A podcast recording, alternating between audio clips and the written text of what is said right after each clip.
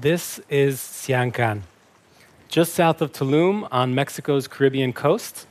It's a federally protected reserve, an UNESCO World Heritage Site, and one of the most biodiverse regions on the planet. But when I first visited in 2010, I was horrified and completely confused as to why the beach was covered in trash. I soon realized that it was floating in from all over the world.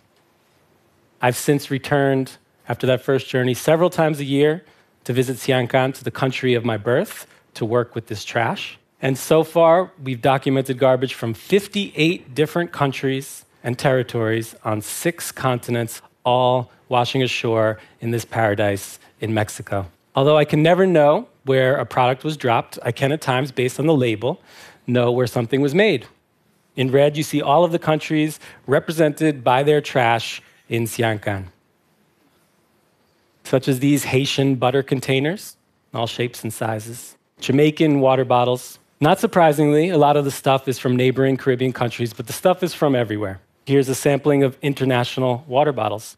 And one of the ironies is that a lot of what I'm finding are products for cleaning and beautification, such as this item from the United States, which is actually made to protect your plastic, shampoo from South Korea, bleach from Costa Rica, and a Norwegian toilet cleaner.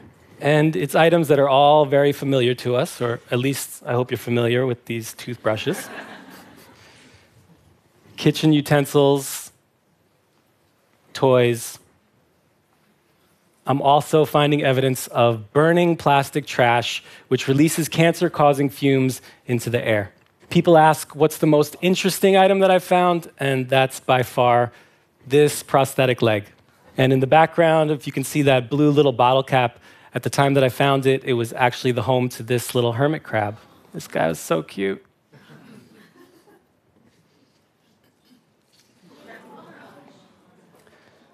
And it's these fascinating objects, but also horrifying objects, each with their own history, that I use to make my ephemeral environmental artworks. And it all started with this image in February of 2010 when I first visited Sian Ka'an. I noticed that blue was the most prevalent color among the plastic. Purple is actually the most rare color. It's kind of like gold to me. But blue was the most prevalent. And so I gathered some of the blues and made this little arrangement in front of the blue sky and blue Caribbean waters. And when I took a photograph and looked at the test shot, it was like a lightning bolt hit me in that moment. And I knew I was going to have to come back to create a whole series of installations on location and photograph them. So this turned out to be a sketch for a work that I completed three years later. And I had no idea that almost 10 years later, almost a decade later, I'd still be working on it. But the problem persists. So I'm going to show you some of the images from the series that I call Washed Up Transforming a Trashed Landscape. Please keep in mind that I do not paint the garbage. I'm collecting it and organizing it by color on the same beaches where I find it.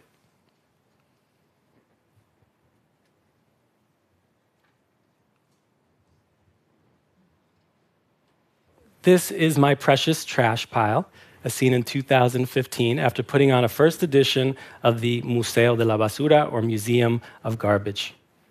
It's fully my intention to care for this garbage, to exalt it, put it on a pedestal, and to curate it. We have all seen devastating images of animals dying with plastic in their bellies, and it's so important for us to really see those and to take those in.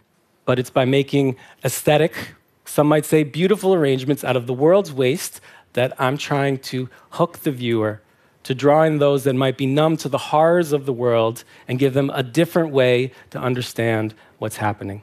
Some have described the Great Pacific Garbage Patch as an island twice the size of Texas, but I've been told that it's hard to see because it's more like a smog.